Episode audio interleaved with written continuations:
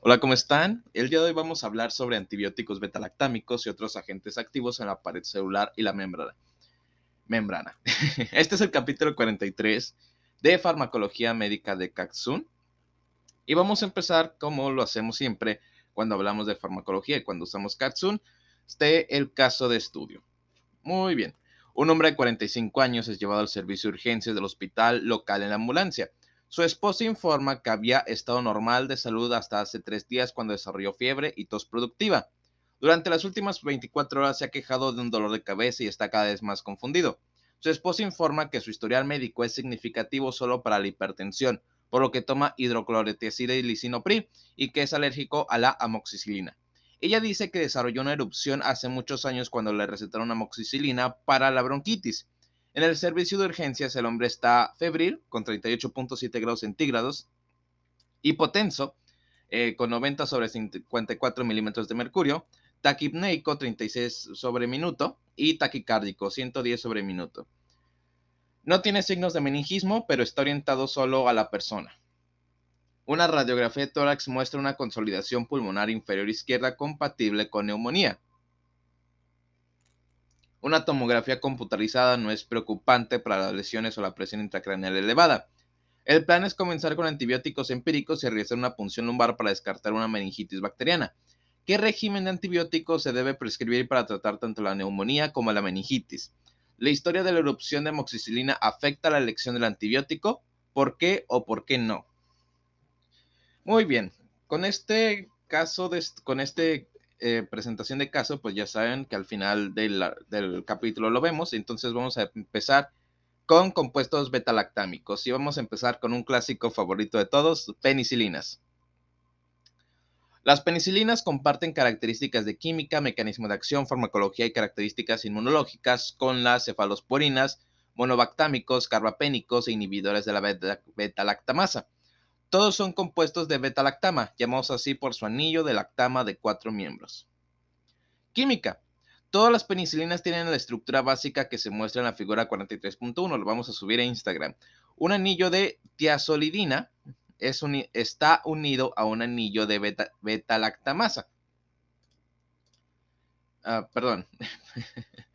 un anillo de beta-lactamasa que aporta un grupo amino secundario y los sustituyentes que se marcan en la figura como R y que en la, figura 43.2 se van dan varios ejemplos, se pueden unir al grupo amino. La integridad estructural del núcleo del ácido 6 aminopenilsilánico, anillos A más anillos B, es esencial para la actividad biológica de este compuesto.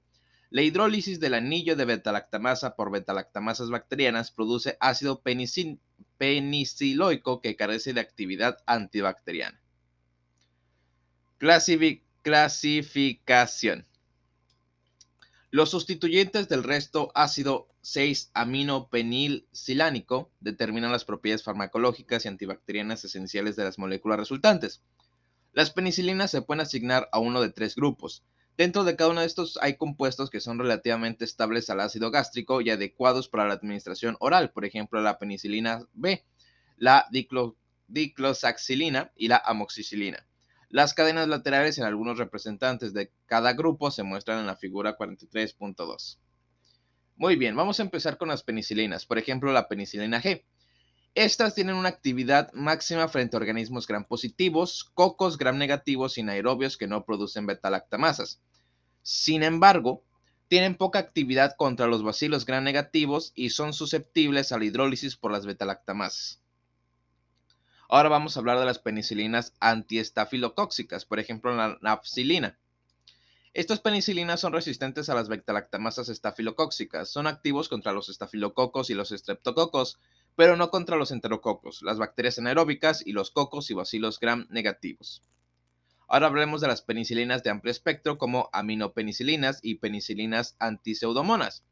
Estos fármacos retienen el espectro antibacteriano de la penicilina y tienen actividad mejorada contra los bacilos gram negativos. Al igual que la penicilina, al igual que la penicilina, sin embargo, son relativamente susceptibles a la hidrólisis por las betalactamasas. Muy bien, ahora unidades y formulaciones de penicilina. La actividad de la penicilina G se definió originalmente en unidades. La penicilina G sódica cristalina contiene aproximadamente 1600 unidades por miligramo. Una unidad es igual a 0.6 microgramos. Un millón de unidades de penicilina es igual a 0.6 gramos. Las penicilinas semisintéticas se recetan por peso en lugar de por unidades. La concentración inhibitoria mínima, MIC, por sus siglas en inglés, de cualquier penicilina u otro antimicrobiano generalmente se administra en microgramos sobre mililitro. La mayoría de las penicilinas están formuladas como la sal de sodio o potasio del ácido libre. La penicilina G de potasio contiene aproximadamente 1.7 mil equivalentes de potasio por millón de unidades de penicilina o 2.8 mil equivalentes por gramo. La nafcicilina contiene sodio, 2.8 mil equivalentes por gramo. Las sales de procaína y las sales de benzatina de la penicilina G proporcionan formas de depósito para inyección intramuscular. En forma cristalina seca, las sales de penicilina son estables durante años a 4 grados centígrados. Las soluciones pierden su actividad rápidamente, por ejemplo, dentro de las 24 horas a 20 grados centígrados y deben prepararse frescas para la administración. Muy bien, ahora el mecanismo de acción. Las penicilinas, como todos los antibióticos betalactámicos, inhiben el crecimiento bacteriano al interferir con la reacción de transpeptidación de la síntesis de la pared celular bacteriana. La pared celular es una capa externa rígida que rodea completamente la membrana citoplasmática, mantiene la integridad celular y previene la lisis celular de la presión osmótica alta. La pared celular está compuesta por un complejo polímero con enlaces cruzados de polisacáridos y péptidos conocido como péptidoglucano. Péptidoglucano. El polisacárido contiene aminoazúcares alternantes N-acetilglucosamina y ácido N-acetilmurámico. Un péptido de 5 aminoácidos está relacionado con el azúcar ácido N-acetilmurámico. Este péptido termina en D-alanil de alanina. La proteína de unión a la penicilina, la PBP, por sus siglas en inglés, elimina la alanina terminal en el proceso de formar un enlace cruzado con un péptido cercano. Los enlaces cruzados le dan a la pared celular la rigidez. Los antibióticos beta-lactámicos, análogos estructurales del sustrato de D-alanina de alanina natural, se unen eh, covalentemente al sitio activo de la BBP. Esta unión inhibe la reacción de transpeptidación y detiene la síntesis de peptidoglucano y la célula muere. El mecanismo exacto de muerte celular no se entiende completamente, pero las autolisinas están implicadas además en alteración del enlace cruzado de la pared celular. Los antibióticos betalactámicos destruyen las células bacterianas solo cuando están creciendo activamente y sintetizan la pared celular. Oh, resistencia. La resistencia a las penicilinas y otros betalactámicos se debe a uno de los cuatro mecanismos generales. El primero es la inactivación de antibiótico por betalactamasas. La segunda es la modificación del blanco PBP. El tercero es la penetración alterada del fármaco al PBP blanco. Y cuatro es el flujo de salida del antibiótico. Ay, perdón. Ok. La producción de betalactamasas es el mecanismo más común de resistencia. Cientos de diferentes betalactamasas han sido identificadas, algunas como la producida por Staphylococcus aureus, Haemophilus influenzae y Escherichia coli, son relativamente angostas en la especificidad del sustrato, prefiriendo a las penicilinas a las cefalosporinas. Otras betalactamasas, por ejemplo la AMPC betalactamasa producida por Pseudomonas aeruginosa y Enterobacter sp, y betalactamasas de espectro, eh, de espectro extendido, por sus siglas en inglés ESBL, SBL, en enterobactericidad. Estas hidrolizan las cefalosporinas y las penicilinas. Los, los carbapenémicos son altamente resistentes a la hidrólisis de las penicilinasas y cefalosporinasas, pero son hidrolizados por met metalobelactamasas y carbapename. Ah, otra vez. Los carbapenémicos son altamente resistentes a la hidrólisis por las penicilinasas y las cefalosporinasas, pero son hidrolizados por metalobetalactamasas y carbapenemasas. Carbapenemasas, ok. Los PVP blanco eh, alterados son la base de la resistencia a las meticilinas en los astafilococos y de la resistencia a la penicilina en los neumococos y los enterococos más resistentes. Estos organismos resistentes producen PVP eh, que tienen baja afinidad para unirse a los antibióticos betalactámicos y no inhiben excepto a concentraciones de fármaco altas, a menudo clínicamente inalcanzables. La resistencia debido a, eh, debido a la penetración alterada del antibiótico ocurre solo en las especies gram negativas debido a la membrana externa impermeable de su pared celular, que está ausente en bacterias gram positivas. Los antibióticos betalactámicos cruzan la membrana externa y entran en organismos gram negativos a través de canales de proteínas de la membrana externa llamadas porinas. La ausencia del canal, del canal, adecuado o la baja regulación de su producción pueden dificultar en gran medida la entrada de medicamento en la célula. La penetración deficiente por sí sola no suele ser suficiente para conferir resistencia porque con el tiempo llega suficiente antibiótico a la célula para inhibir el crecimiento. Sin embargo, esta barrera puede volverse importante en presencia de una beta-lactamasa, incluso una relativamente ineficiente, siempre que pueda hidrolizar el fármaco más rápido de lo que ingresa en la célula. Los organismos gram negativos también pueden producir una bomba de flujo que consiste en componentes proteicos eh, periplasmáticos y citoplasmáticos que transportan eficazmente algunos antibióticos betalactámicos desde el periplasma a través de la membrana externa de la pared celular. Farmacocinética. La absorción del fármaco administrado por vía oral difiere en gran medida para las penicilinas individuales, dependiendo en parte de su estabilidad ácida y unión a proteínas. La absorción gastrointestinal de la nafcicilina es errática, por lo que no es adecuada para la administración oral. La dicloxaxilina, ampicilina y amoxicilina son estables en ácido y relativamente bien absorbidas, produciendo concentraciones séricas en el rango de 4 a 8 microgramos por mililitro después de una dosis oral de 500 miligramos. La absorción de la mayoría de las penicilinas orales, la amoxicilina es una excepción, se altera por los alimentos y los medicamentos deben administrarse al menos una o dos horas antes o después de la comida. La administración intravenosa de penicilina G es preferible a la vía intramuscular debido a la irritación y el dolor local por la inyección de grandes dosis por vía intramuscular. Las concentraciones séricas 30 minutos después de una inyección intravenosa de un gramo de penicilina G, equivalente a aproximadamente 1.6 millones de unidades, son de 20 a 50 microgramos por mililitro. Solo una fracción del fármaco total en suero está presente como fármaco libre, cuya concentración está determinada por la unión a proteínas. Las penicilinas altamente unidas a proteínas, por ejemplo nafcicilina, generalmente alcanzan concentraciones más bajas de fármaco libre en el suero que las penicilinas menos unidas a proteínas, por ejemplo la penicilina G o ampicilina.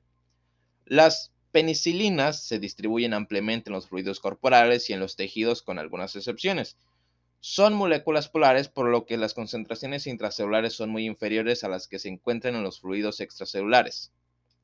Las penicilinas benzatínicas y procaínicas están formuladas para retrasar la absorción, lo que da como resultado concentraciones prolongadas de la sangre y los tejidos. Una sola inyección intramuscular de 1.2 millones de unidades de penicilina benzatínica mantiene los niveles séricos por encima de 0.02 microgramos por mililitro durante 10 días, suficiente para tratar las infecciones por estreptococos betemolíticos. Después de tres semanas, los niveles aún superan los 0.003 microgramos por mililitro, lo cual es suficiente para prevenir la mayoría de las infecciones estreptocóxicas betemolíticas. Una dosis de 600.000 unidades de penicilina procaínica produce concentraciones máximas de 1 a 2 microgramos por mililitro, y concentraciones clínicamente útiles para 12 a 24 horas después de una, después de una única inyección intramuscular. Las concentraciones de penicilina en la mayoría de los tejidos son iguales a las del suero. La penicilina también se excreta en el esputo y la leche materna a niveles de 3 a 15 eh, de las del suero. 3 a 15% de las del suero. La penetración en el ojo, la próstata y el sistema nervioso central es pobre. Sin embargo, con la inflamación activa de las meninges, como en la meningitis bacteriana, se pueden lograr concentraciones de penicilina de 1 a 5 microgramos por mililitro, con una dosis parenteral diaria de 18 a 24 millones de unidades. Estas concentraciones son suficientes para matar las cepas susceptibles de neumococos y meningococos. La penicilina se excreta de manera rápida por los riñones, pequeñas cantidades son excretadas y pequeñas cantidades son excretadas por otras vías. La acreción tubular representa aproximadamente el 90% de la secreción renal y la filtración glomerular representa el resto. La semivida normal de la penicilina G es de aproximadamente 30 minutos, pero la insuficiencia renal puede ser de hasta 10 horas. La ampicilina y las penicilinas de amplio espectro se secretan más lentamente que la penicilina G y tienen semividas de una hora. Para las penicilinas que se eliminan por el riñón, la dosis debe ajustarse de acuerdo con la función renal, administrándose alrededor de un cuarto y un tercio de la dosis normal si la eliminación de creatinina es de 10 mililitros por minuto o menos. La napsicilina se elimina principalmente por excreción biliar. La oxazolina, la dicloxacilina y la cloxacilina se eliminan tanto por la excreción renal como biliar y no se requiere un ajuste de dosis para estos medicamentos en pacientes con insuficiencia renal. Debido a que la eliminación de las penicilinas es menos eficiente en el recién nacido, las dosis ajustadas solo por peso dan como resultado concentraciones sistémicas más altas durante periodos más largos que en el adulto. Usos clínicos. Excepción de la amoxicilina, las penicilinas orales deben administrarse una o dos horas antes o después de la comida.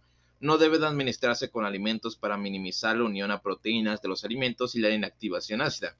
La amoxicilina puede administrarse independientemente de las comidas. Los niveles sanguíneos de todas las penicilinas pueden aumentarse mediante la administración simultánea de probenecid 0.5 gramos, 10 miligramos por kilogramo en niño, cada 6 horas por vía oral lo que afecta a la secreción tubular renal de ácidos débiles como los compuestos betalactámicos. Las penicilinas, como todos los antibióticos antibacterianos, nunca deben usarse para infecciones virales y deben prescribirse solo cuando existe una sospecha razonable de o una infección documentada con organismos susceptibles. Ahora hablemos de la penicilina. La penicilina G es un fármaco de elección para las infecciones causadas por estreptococos, meningococos, algunos enterococos, neumococos susceptibles a la penicilina, estafilococos que no producen betalactamasas, treponema pallidum y otras, eh, y otras espiroquetas, algunas especies de clóstridos, actinomices y algunos otros bacilos gran positivos y organismos gran negativos en aerobios no productores de betalactamasas. Dependiendo del organismo, el sitio y la gravedad de la infección, las dosis efectivas oscilan entre 4 y 24 millones de unidades por día administradas por vía intravenosa en 4 a 6 dosis divididas. Las dosis altas de penicilina G también se pueden administrar como infusión intravenosa continua. La penicilina B eh, o V, la forma oral de la penicilina, está indicada solamente en infecciones menores debido a, su biodisponibilidad relativamente baja, la necesidad de dosificación cuatro veces al día y su estrecho espectro antibacteriano. La amoxicilina, que vamos a ver más adelante, a menudo se usa en su lugar. La penicilina benzatínica y la penicilina G procaínica para la inyección intramuscular producen niveles bajos pero prolongados del fármaco. Una sola inyección intramuscular de penicilina benzatínica de 1.2 millones de unidades es un tratamiento eficaz para la faringitis estreptocóxica betemolítica. Dada por vía intramuscular, una vez cada 3 a 4 semanas previene la reinfección. La penicilina G benzatínica de 2.4 millones de unidades por vía intramuscular una vez por semana durante unas tres semanas es efectiva en el tratamiento de la sífilis. La penicilina procaínica G fue una vez un tratamiento de uso común para la neumonía neumocóxica y la gonorrea. Sin embargo, rara vez se usa ahora porque muchas cepas gonocóxicas son resistentes a la penicilina y muchos neumococos requieren dosis más altas de penicilina G o el uso de betalactámicos más potentes. Ahora hablaremos de las penicilinas resistentes a las betalactamasas estafilocóxicas. Estas son la meticilina, la nafcicilina e isoxaxonilpenicilina. Estas penicilinas semisintéticas están indicadas para las infecciones causadas por estafilococos productores de beta-lactamasas, aunque las cepas de streptococos y neumococos susceptibles a la penicilina también son susceptibles a estos agentes. La listeria monocitógenes, enterococos y cepas de estafilococos resistentes a la meticilina son resistentes. En los últimos años, el uso empírico de estos fármacos ha disminuido sustancialmente debido a las crecientes tasas de resistencia a la meticilina en los estafilococos. Sin embargo, para las infecciones causadas por cepas de estafilococos susceptibles a la meticilina y resistentes a la penicilina, se consideran fármacos de elección. Una isosaxolil isosaxolil penicilina como la dicloxosacina de 0.25 a 0.5 gramos por vía oral cada 4 a 6 horas, es decir, 15 a 25 miligramos por kilogramo por día para niños, es adecuada para el tratamiento de infecciones estafilocóxicas localizadas de leves a moderadas. Estos medicamentos son relativamente estables en ácido y tienen una biodisponibilidad razonable. Sin embargo, los alimentos interfieren con la absorción y los medicamentos deben administrarse una hora antes o después de las comidas. La meticilina, la primera penicilina antiestafilocóxica que se desarrolló, ya no se usa clínicamente debido a las altas tasas de efectos adversos. La oxacilina y la nafcicilina de 8 a 12 gramos por día, administrados por difusión intravenosa intermitente de 1 a 2 gramos cada 4 a 6 horas. En el caso de los niños de 50 a 200 miligramos por kilogramo por día, se consideran medicamentos de elección para infecciones estafilocócicas graves como la endocarditis. Ahora hablemos de las penicilinas, penicilinas de amplio espectro, las aminopenicilinas, las carboxipenicilinas y las ureidopenicilinas. Estos fármacos tienen una actividad mayor que la penicilina frente a las bacterias gram negativas debido a su capacidad mejorada para penetrar a la membrana externa gram negativa. Al igual que la penicilina G, muchas beta-lactamasas los inactivan. Las aminopenicilinas, la ampicilina y la amoxicilina tienen espectros de actividad muy similares, pero la amoxicilina se absorbe mejor por vía oral. La amoxicilina de 250 a 500 miligramos tres veces al día es equivalente a la misma cantidad de ampicilina administrada cuatro veces al día. La amoxicilina se administra por vía oral para tratar la sinusitis bacteriana, la otitis y las infecciones del tracto respiratorio inferior. La ampicilina y la amoxicilina son los antibióticos betalactámicos orales más activos contra neumococos con MIC elevadas a la penicilina y son los antibióticos betalactámicos preferidos para tratar las infecciones ah, que se sospecha son causadas por estas cepas. La ampicilina, pero no la amoxicilina, es efectiva para la chigelosis. La ampicilina en dosis de 4 a 12 gramos por día por vía intravenosa es útil para tratar infecciones graves causadas por organismos susceptibles, incluidos anaerobios, enterococos, listeria monocitógenes y cepas beta-lactamasas negativas de cocos gran negativos y bacilos como E. coli y salmonella. Las cepas de Hemophilus influenzae que no producen beta-lactamasas son generalmente susceptibles, pero están surgiendo cepas que son resistentes debido a las PBP alteradas. Debido a la producción de beta-lactamasas por bacilos gram negativos, la ampicilina ya no puede utilizarse para el tratamiento empírico de las infecciones del tracto urinario y la fiebre tifoidea. La ampicilina no es activa contra Klebsiella, Enterobacter, Pseudomonas aeruginosa, Citrobacter, Serratia uh, marcenses, especies de proteos indol positivas y otros eh, aerobios gram negativos que se encuentran comúnmente en las infecciones adquiridas en el hospital. Estos organismos producen intrínsecamente beta-lactamasas que inactivan a la ampicilina. Las carboxilpenicilinas, la carbecilina y la ticarcilina se desarrollaron para ampliar el espectro de las penicilinas frente a patógenos gram negativos, incluyendo Pseudomonas aeruginosa. Sin embargo, ninguno de los agentes está disponible en Estados Unidos. La ureidopenicilina, piperacilina, también está activa contra muchos bacilos gram negativos como Klebsiella pneumoniae y Pseudomonas aeruginosa. La piperacilina está disponible solo como una coformulación con tazobactam, inhibidor de la beta-lactamasa.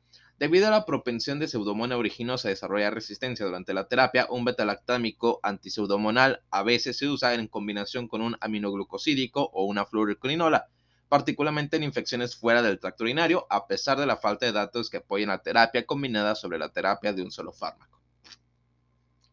La ampicilina, la amoxicilina, la piperacilina y también históricamente la ticarcilina están disponibles en combinación con uno de varios inhibidores de la beta-lactamasa, ácido clavulánico, sulbactán o tazobactán.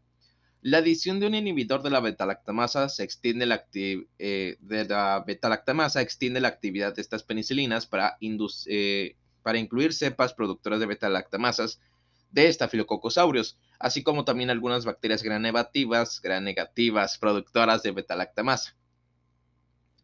Ahora hablemos de las reacciones adversas. Las penicilinas, por lo general, son bien toleradas y desafortunadamente esto puede alentar su uso inadecuado. La mayoría de los efectos adversos graves se deben a la hipersensibilidad, los determinantes antigénicos son productos de degradación de las penicilinas, particularmente el ácido peniciloico y productos de hidrólisis alcalina unidos a proteínas del hospedador. Un historial de una, un historial de una reacción de penicilina no es confiable. Alrededor del 5 al 8% de las personas afirman tener ese historial, pero solo un pequeño número de ellos tendrá una reacción grave cuando se les administre penicilina. Menos del 1% de las personas que anteriormente recibieron penicilina sin incidentes tendrán una reacción alérgica cuando se les administre penicilina.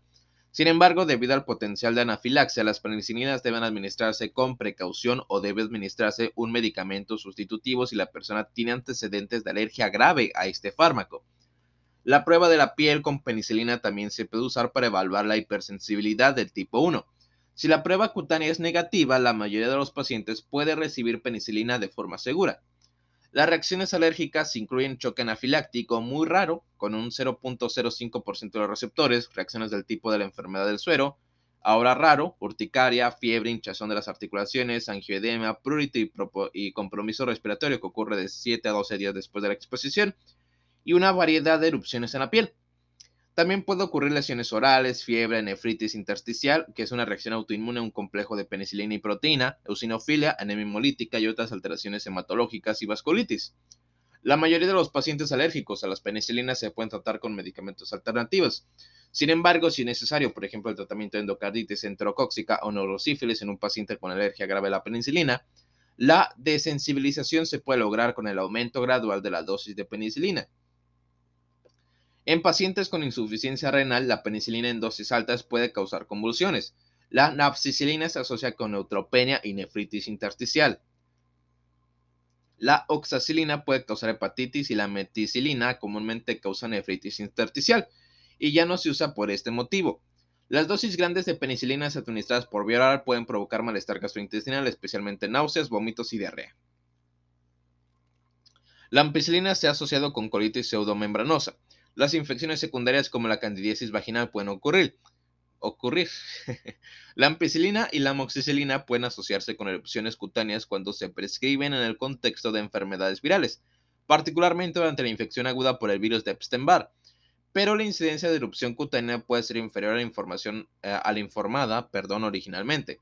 La piperaciclina y el tazobactam también se combinan con vancomicina y se han asociado con una mayor incidencia de lesión renal aguda en comparación con agentes betalactámicos alternativos. Muy bien, aquí termina la primera parte de las betalactamasas. Ajá. y el siguiente episodio vamos a hablar sobre cefalosporinas y cefamicinas. Ok, este fue el capítulo 43, antibióticos, antibióticos betalactámicos y otros agentes activos en la pared celular y la membrana, la parte 1.